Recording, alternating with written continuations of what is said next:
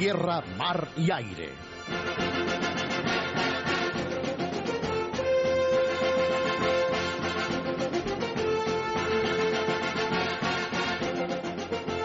Según el zodiaco chino, el 2012 es el año del dragón, uno de los signos más importantes de la cultura de ese país, pero sobre todo una de las cosas que mejor describe la relación entre China y Occidente.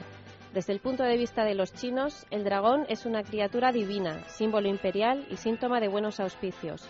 Para los occidentales es un monstruo maligno, aterrador y devorador.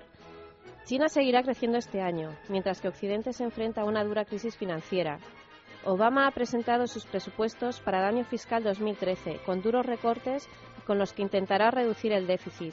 El mismo día que los presentaba, llegaba a Washington el vicepresidente chino, el hombre destinado a dirigir el destino de su país en la próxima década.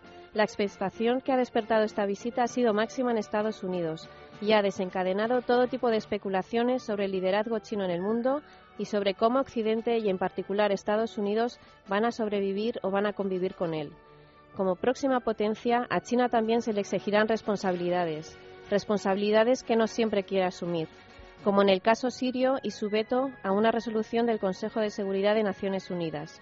Por ello, China ha sido duramente criticada, junto a Rusia. Allí, en Siria, las fuerzas gubernamentales continúan su ofensiva contra la oposición y los rebeldes levantados en armas. Sí ha salido adelante una resolución en la Asamblea General de la ONU, donde no existe el poder de veto y en la que se condena la represión que está ejerciendo el gobierno de Siria. Una resolución que se queda simplemente en lo simbólico. No muy lejos de Siria, en Irán, su gobierno ha sido acusado por Israel de ser el responsable de varios ataques con bombas contra vehículos de sus diplomáticos en India y Georgia. Irán niega su responsabilidad por los ataques, pero podrían ser una represalia por las recientes muertes de varios científicos nucleares iraníes, de las que Teherán culpa a Tel Aviv. También se sospecha de la autoría iraní en una serie de explosiones ocurridas en Bangkok. Al otro lado del hemisferio, en Venezuela, Enrique Capriles se ha convertido en el ganador de las primarias de la oposición venezolana y será el candidato único que se enfrentará a Hugo Chávez en las elecciones presidenciales del 7 de octubre. La retaila de insultos a Capriles por parte del comandante no se ha hecho esperar. Y en Argentina, su presidenta Fernández de Kirchner ha llevado ante la ONU lo que a su parecer es una creciente militarización de las Malvinas y del Atlántico Sur por parte del Reino Unido, tras el envío de un destructor y de un submarino nuclear, un despliegue que ya se conocía desde hace un año. Esto es lo que ha dado de sí la semana y trataremos de abordar algunas de estas cuestiones en la próxima hora. Soy Carlota García. Somos el GES. Esto es Es Radio y les contamos el mundo por tierra, mar y aire. Comenzamos.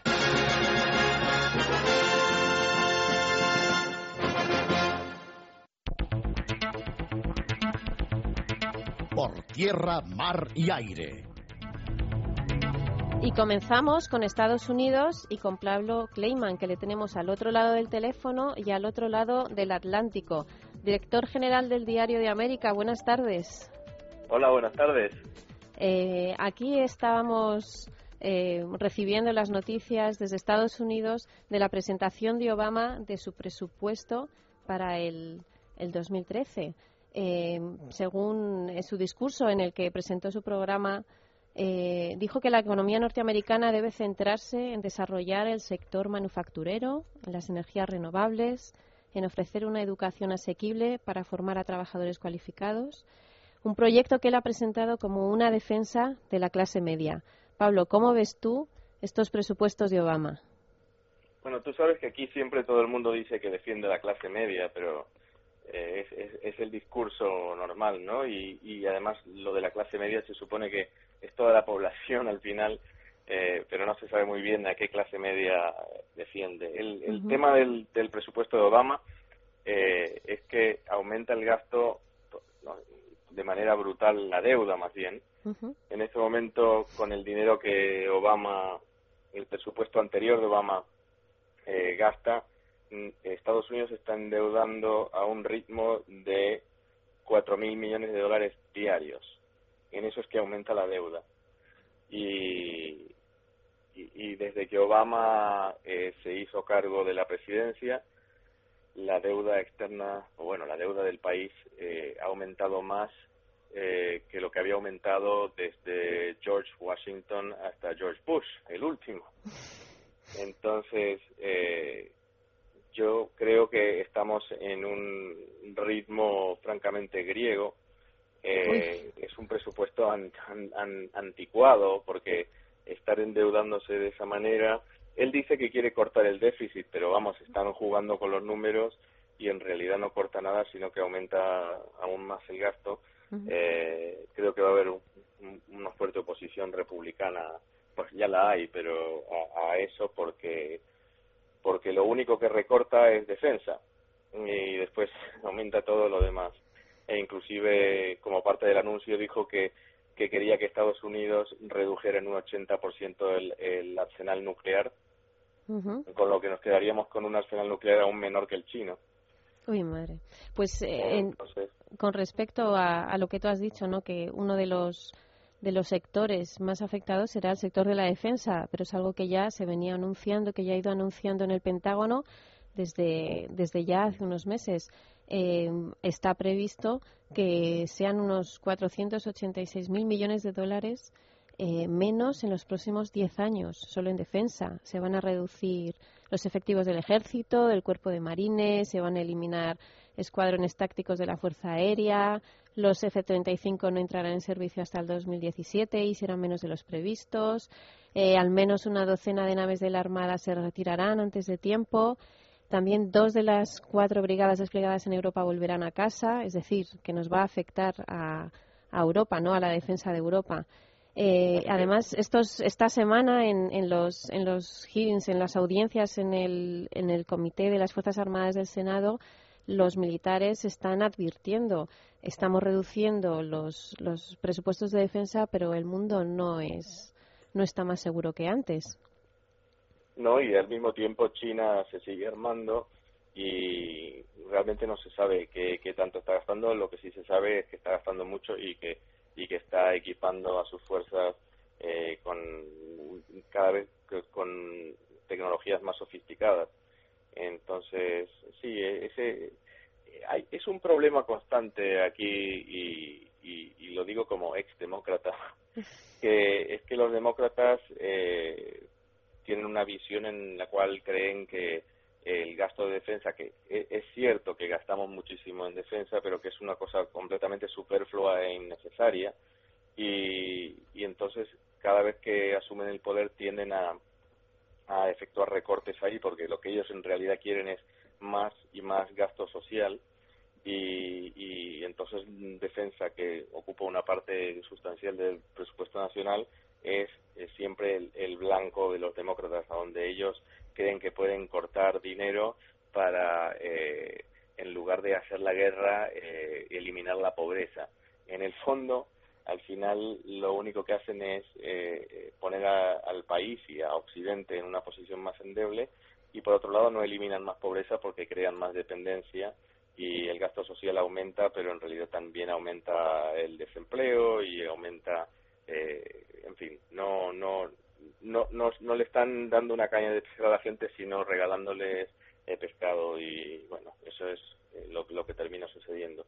Aquí habría que cortar eh, muchísimo del presupuesto, pero en particular donde habría que cortar más que en defensa, que, que yo no estoy en contra de cortar en defensa, pero lo que creo es que más que cortar en defensa habría que cortar el gasto social, que es una cosa completamente desproporcionada, y eh, lo que también habría que hacer es eh, reducir las, muchas de las prestaciones innecesarias que da el Estado y también las aventuritas como las, las que se ha metido Obama que tienen que ver con el tema eh, ecológico, por ejemplo, en el cual eh, se le ha dado dinero a compañías de amiguetes del gobierno y ya tenemos el caso célebre de Solindra, uh -huh. a la cual se le, se le dieron más de 500 millones de dólares y que está en la quiebra eh, después de un año y medio. Y, y, Obama cree que hay que invertir en energías renovables, pero, pero, pero bueno, por un lado eso, por otro lado no permite la explotación de petróleo eh, ni de gas y entonces eh, Pablo, pero lo sí. que yo veo es que este, o sea, este presupuesto quizás lo que está es más enfocado a una campaña electoral, es decir, a un año electoral y a conseguir eh, votos. Sí, sí, pero con el tema de la reducción de los arsenales nucleares, por ejemplo, no es algo que, que yo creo que vaya a ser muy bien recibido por la mayoría de la población. Un desarmamento, un desarmamento unilateral no es algo que, que haga sentir a la gente eh, que, que está mejor protegida o más protegida o que el mundo va a estar en mejores condiciones. Bueno, eh, pero Obama, por otro lado, apuesta por menos arsenal nuclear y por más fuerzas especiales, por más drones y efectivamente, como tú dices, con los drones no se gana una guerra, ¿no? Pero es un poco como la apuesta, ¿no? Que está haciendo. Sí, de la misma manera en que creía que con, con eh, un discurso amigable y palabras de cariño iba a convencer a los iraníes para que abandonaran su programa nuclear y se hicieran amigos de Occidente. Bueno, Pablo, tú has mencionado antes a, a los chinos y a ese incremento del presupuesto de defensa que no es nada transparente y que les han pedido además transparencia a los chinos. Y además, precisamente el día en que, en que Obama presentaba estos presupuestos para el 2013, por la noche llegaba a Washington el vicepresidente chino. Eh, en medio de una gran expectación, gran expectación cuando no es el líder chino todavía, será dentro de unos meses, y cuando no estaba previsto en este, en este viaje firmar ningún tipo de, acuerdo, por ejemplo. Sí, es, es, como una manera de ir acercándose a, quien va a estar dirigiendo eh, a, la que es la segunda potencia mundial o que lo va a hacer muy pronto. Eh, hubo también hay hay hay un eh, trasfondo económico en todo esto. El, el vicepremier chino ha estado en, eh, o vicepresidente, no sé exactamente cuál es el, título oficial que ostenta, eh, ha estado en, en California eh, estos últimos días con los que ha cerrado su visita y, y estuvo, por ejemplo, en el puerto de Los Ángeles con el alcalde de Los Ángeles. El puerto de Los Ángeles es por donde pasa el 60% de las exportaciones chinas a, Estados Unidos. Entonces estuvo, vamos, que es, es uno de los puertos más importantes de China. Y, estuvo eh, explorando, pues viendo las instalaciones y eh, teniendo conversaciones de índole económica eh, en la costa oeste, que es la más cercana a China y donde hay mayor influencia de China. Bueno, Pablo, tenemos también al teléfono a Juan Francisco Carbona y a Rafael Barají. Bienvenidos a los dos. Buenas tardes. Buenas tardes a los dos. Tenemos al otro lado a Pablo Kleiman desde el otro lado del Atlántico. Y bueno, estábamos hablando de Estados Unidos, de los presupuestos de defensa, del auge de China. Y, y bueno, Pablo nos estaba comentado, comentando la visita del vicepresidente chino, de la expectativa que ha levantado allí.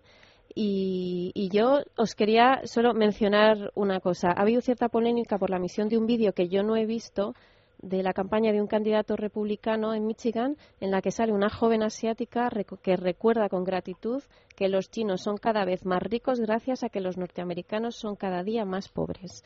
Mi pregunta es, ¿esto es eh, un juego de suma, de suma, de suma, de, uy, de suma cero. es decir, si sube Estados Unidos, baja China, o si sube China, baja pues, Estados Unidos. Yo creo que para las mentes bien pensantes y bien intencionadas de este mundo, y yo diría que ingenuos de la vida, siempre han considerado que la economía o la política tiene que ser un juego donde todos ganen, ¿no? Ah, y que el juego de suma cero que siempre han preconizado los realistas gracias a Dios, había sido superado con el devenir de los años, ¿no? Bueno, pues yo creo que se equivocan, sinceramente. Es decir, que sí, que aquí unos suben porque otros bajan, ¿no? No es, como decía Zacarías en su libro, que lo que, que Estados Unidos no es que baje, es que los demás suben. No, el poder, el poder es un poder en términos relativos, siempre de uno frente al otro. Y desde luego, pues, pueden subir todos, pero unos suben más rápidos que otros y en el caso actual unos caen. Y desde luego, en este momento, en términos macroeconómicos, está claro que el crecimiento de China es incomparablemente mejor que el del mundo occidental y el de Estados Unidos. ¿no?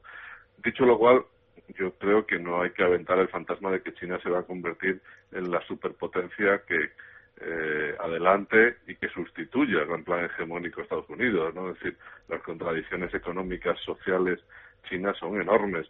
Las ciudades están contaminadas, los acuíferos peor, hay restricciones de electricidad en muchos sitios, restricciones de cortes de agua, uh, la agricultura es un desastre.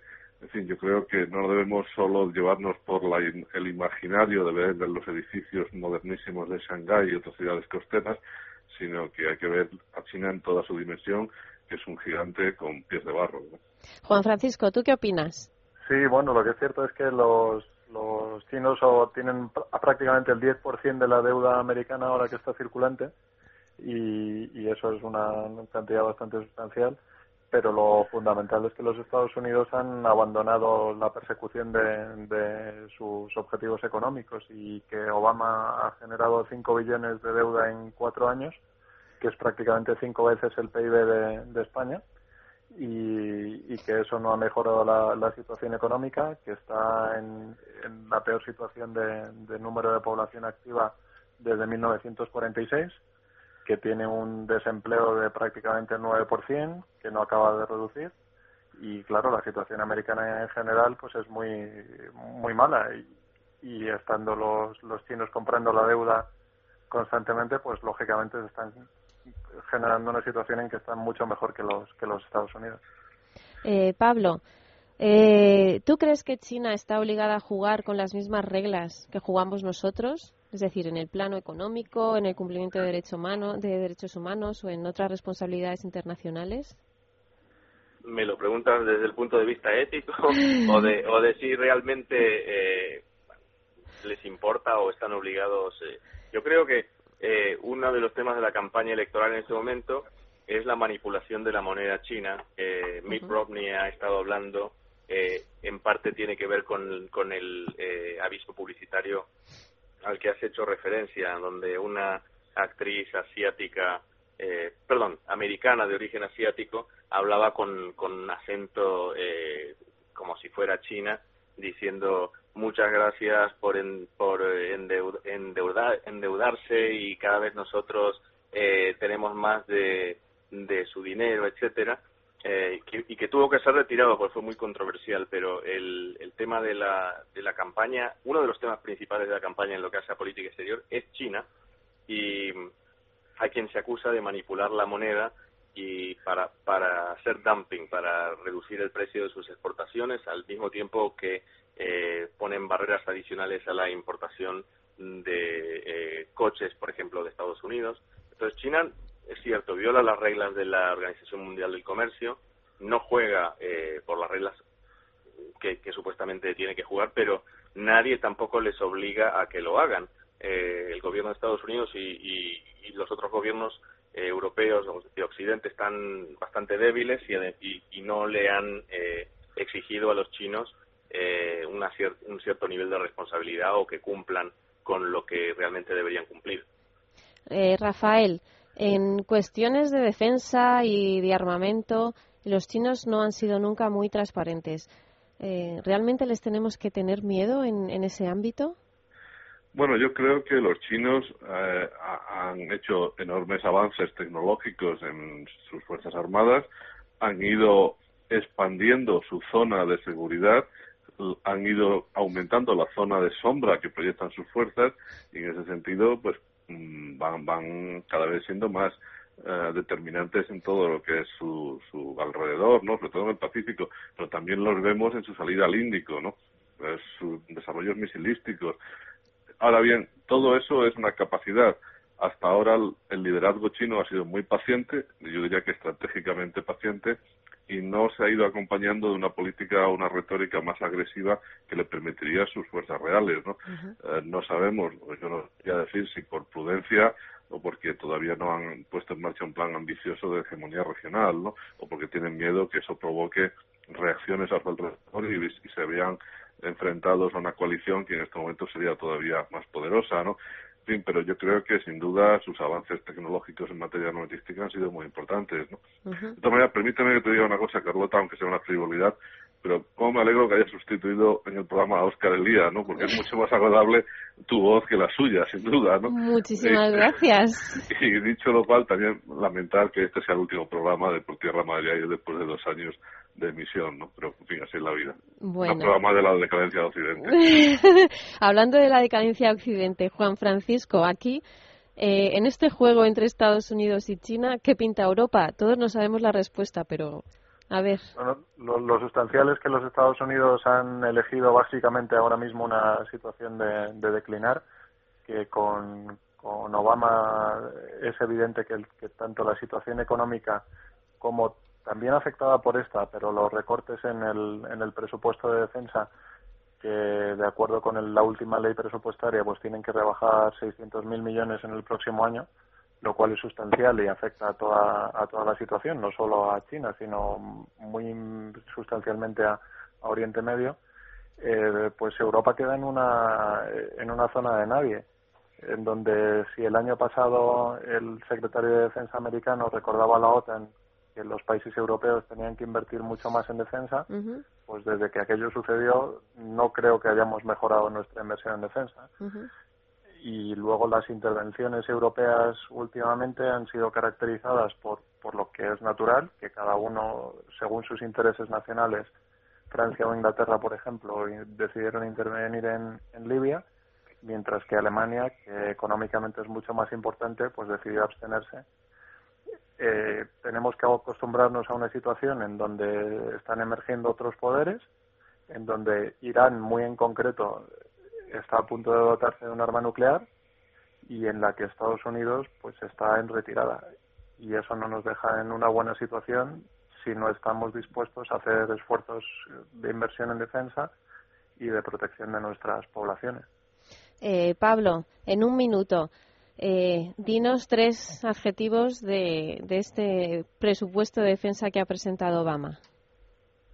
Pues yo creo que es irreal, eh, eh, las cifras realmente no son ciertas y, creo que, va a ser combatido por quienes nos oponemos a la manera en que se está encarando la reducción del gasto y también el aumento del gasto en otros sectores. Bueno, pues tenemos que hacer una pequeña pausa. Pablo, muchísimas gracias y buenas tardes. Y seguimos con Rafael y con Juan Francisco después de la publicidad. Un, placer. Adiós. Hasta pronto. Por tierra, mar y aire. Y seguimos, amigos. Ahora damos la bienvenida a Emilio Cammani, a quien ustedes conocen muy bien. Buenas tardes, Emilio. Buenas tardes, Carlota. Ahora vamos a hablar, hemos estado hablando de Estados Unidos, de China, de presupuestos de defensa, de presupuestos en general, y ahora vamos a hablar un poco de, Siria, a ver qué está pasando allí. Eh, mi duda es, eh, leyendo los medios, es si Siria está ya en una guerra civil o no. O sea, es algo que yo todavía no he logrado descifrar. ¿Tú qué dices, Emilio? Hombre, sí, se parece a una guerra civil. Están a punto. Las fuerzas eh, rebeldes eh, son suficientemente numerosas. Yo lo que he leído por ahí hablan de 10.000 hombres, que no es que sea un cuerpo de ejército, pero eh, ya son una cantidad considerable. Sobre todo si se trata de sectores que se han sido capaces de llevarse sus armas, aunque sean las solo ligeras, pues ya están en condiciones de poder eh, hacer relativo daño a las tropas regulares de Assad, ¿no? Eh, que sean capaces de, que todo degenere en, guerra civil, para eso necesitarían un levantamiento general de la población. ese levantamiento general es muy difícil. Y mientras las armas pesadas las tenga el ejército de Assad y los occidentales no suministremos al ejército rebelde armamento un poco más de más enjundia, pues va a ser difícil. Pero desde luego la situación es, muy grave. Eh, la sensación que, se tiene después del, veto de Rusia y de China a la resolución del Consejo de Seguridad es que nadie, ni Occidente, ni siquiera ni los países árabes, eso, y además de, de Rusia ni China, que nadie quiere, quiere intervenir. Eh, desde luego, Siria no es, no es Libia, ¿no? Libia estaba más bien en la periferia, en la periferia del Gran Oriente Medio, mientras que Siria está en todo el meollo, o sea, tiene eh, frontera con Irak, con Líbano, con Israel, con Turquía, y son 24 millones de personas, mientras que Libia eran 7 millones. Claro, yo creo, Carlota, que tú, has, si me permites, has puesto el dedo en la llaga, ¿no? Es decir, ¿por qué Libia sí y por qué Siria no, no? Bueno, yo creo que, que, el problema de los occidentales, empezando por Estados Unidos, es que saben muy bien que Siria es un proxy de Irán, ¿no? Que está, es el, el único país aliado del régimen de los ayatolás y que por lo tanto enfrentarse a Siria significa enfrentarse a Irán, ¿no? Y esa es una política que Obama ha estado intentando evitar desde que llegó a la Casa Blanca, ¿no? Tener una confrontación directa con Teherán y no se arriesga o no se ha querido arriesgar a mover por los sitios porque veía que eso podía escalarle y complicar su relación con, con el régimen de Irán. Yo creo que eso es lo que explica la inacción norteamericana y, y, otra serie de factores como la crisis y tal y, la mala el malo resultado de la campaña en Libia ¿no? que podemos ver ahora un año después casi eh, también hace que los europeos hayan hecho uff eh, cuando los rusos y los chinos han vetado la resolución ¿no? Y ahora nos escudamos en que bueno como la ONU no dice nada pues nosotros no hacemos nada bueno la ONU la ONU perdón por intervenir sí, no, sigue termina termina Rafa perdona que sí, no, que, que, la... A ver, Juan Francisco, di. Sí, la, la ONU en el fondo ha, reaccionado a través de una declaración de la Asamblea General, con lo cual ya se sabe que en cuanto la Asamblea General habla, todos los problemas quedan inmediatamente solucionados, ¿no? Y ha condenado a los de Siria, etcétera, ¿no? Pero efectivamente el, problema es, por un lado, como ha dicho Rafa, Rafael, el, la relación con Irán, que es estrechísima, el hecho de que ahora se despierta la inteligencia americana y considera que Al-Qaeda está presente entre los rebeldes sirios y por tanto pues a lo mejor no es oportuno ayudarlos en contra de Assad. Por cierto, en esto hay que recordar que así como Gaddafi era el aliado de todas las eh, de varios países occidentales o tenía buenas relaciones con varios países occidentales, Assad hasta ayer mismo era amigo de todos nosotros, especialmente de, de Obama a través de, del antiguo candidato a la presidencia Kerry, que lo había enviado allí de, de emisario, en fin, tenían unas relaciones estupendas hasta que dejaron de tenerlas.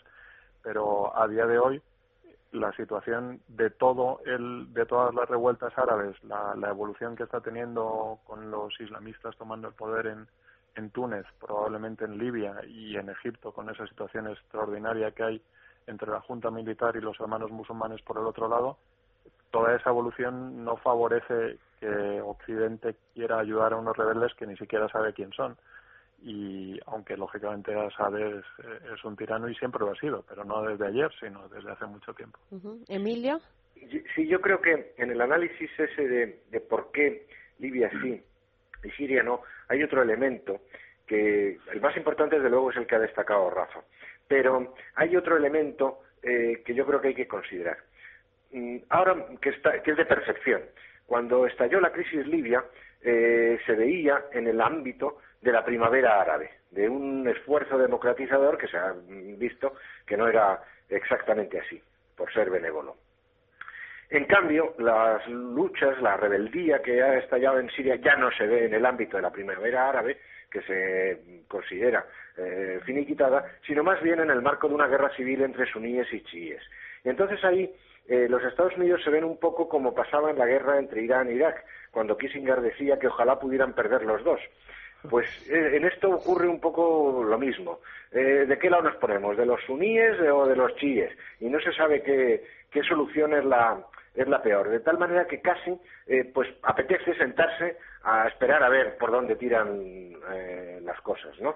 De, todas maneras, Emilio, teniendo perdona, toda la razón que tienes, yo la pregunta estratégica que me haría es ¿cuál es el bando anti-iraní?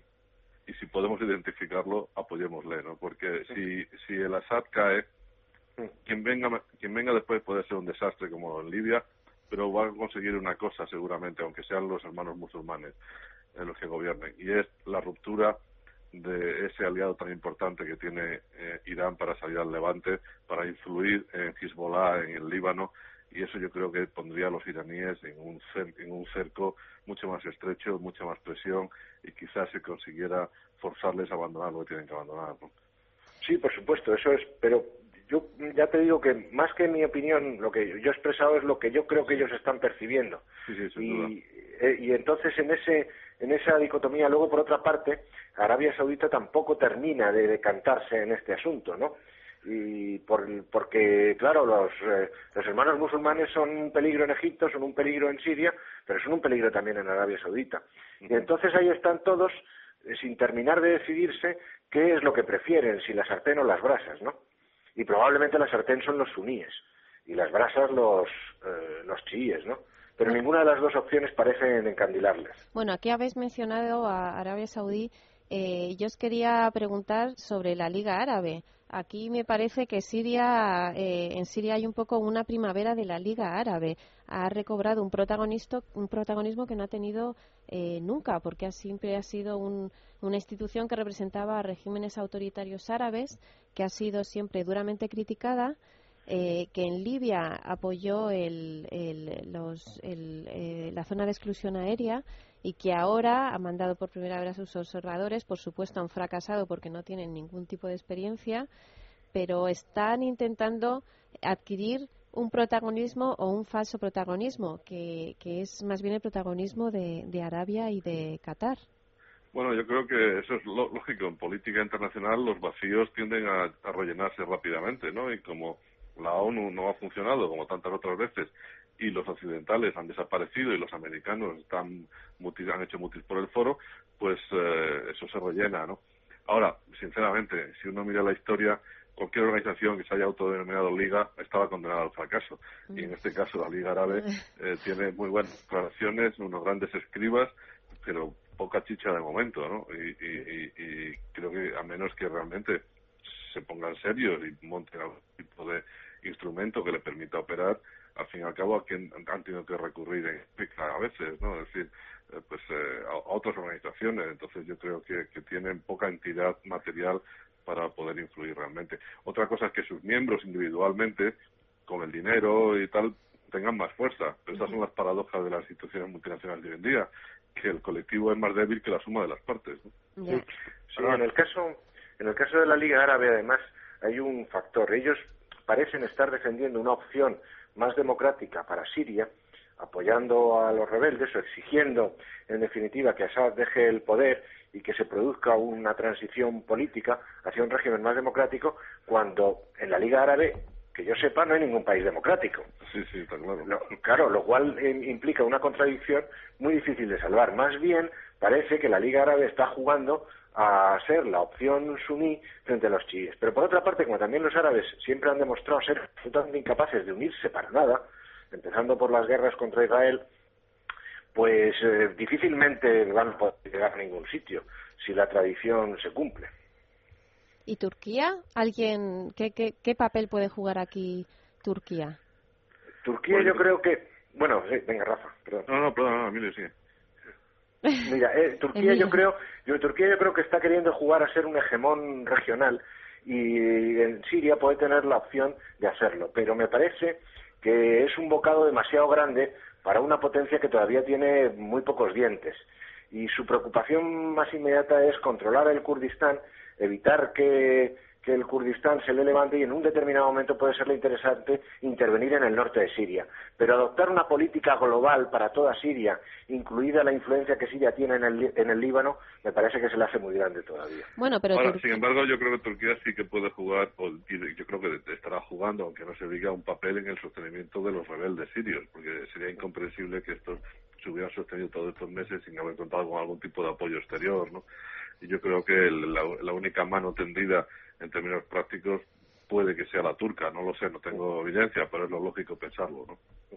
Sí, hombre, los, los turcos yo creo que están echando una mano, pero tampoco se atreven a eso, a decir, bueno, pues vamos a echar toda la carne en el asador, sin duda. porque no están en condiciones de, hacerlo. Juan Francisco.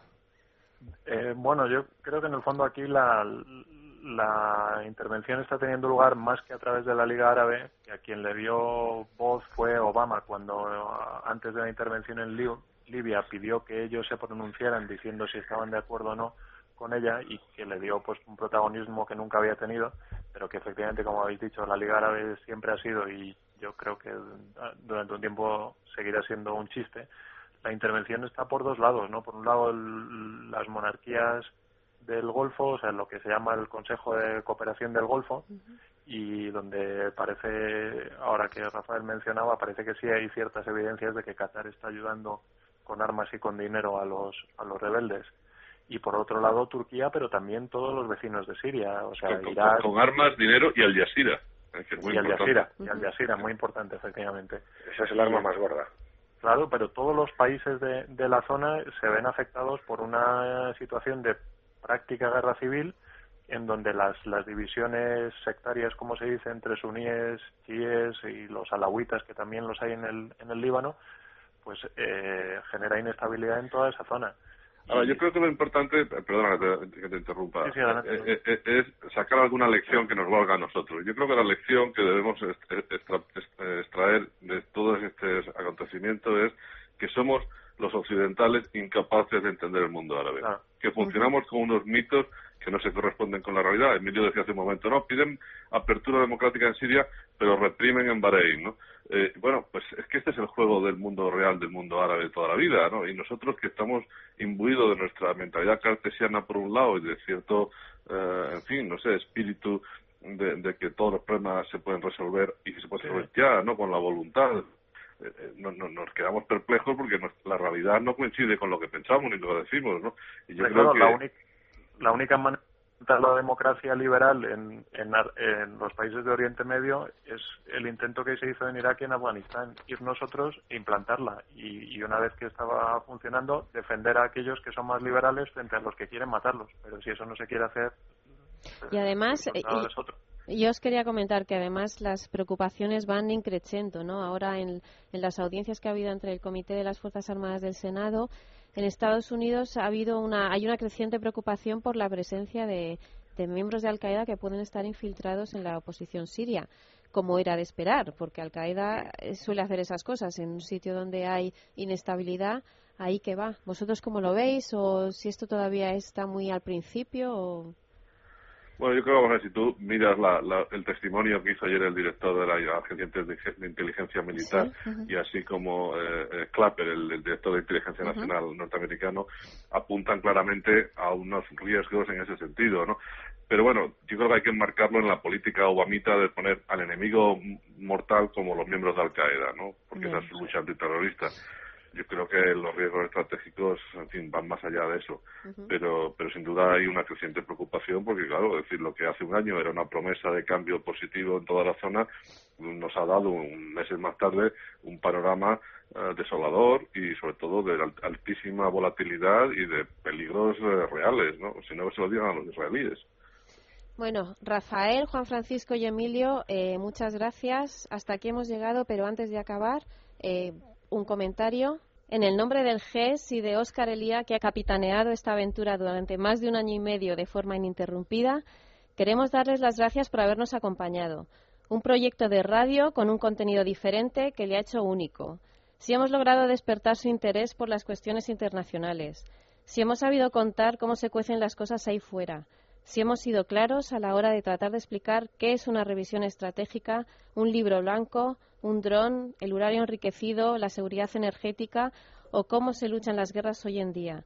Si hemos sido capaces de transmitir en qué consisten las Fuerzas Armadas y hacia dónde se dirige. Si hemos sido capaces de explicar qué es tomar una decisión estratégica, estaremos satisfechos. El mundo se sigue moviendo, así que no lo pierdan de vista.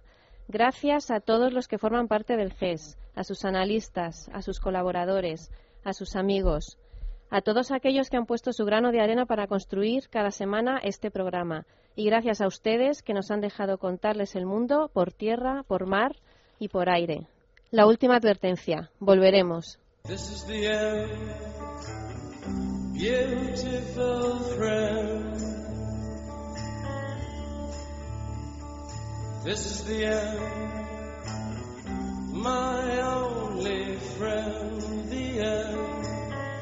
Of our elaborate plans, the end of everything that stands, the end, no safety or surprise, the end. I'll never look into your eyes again.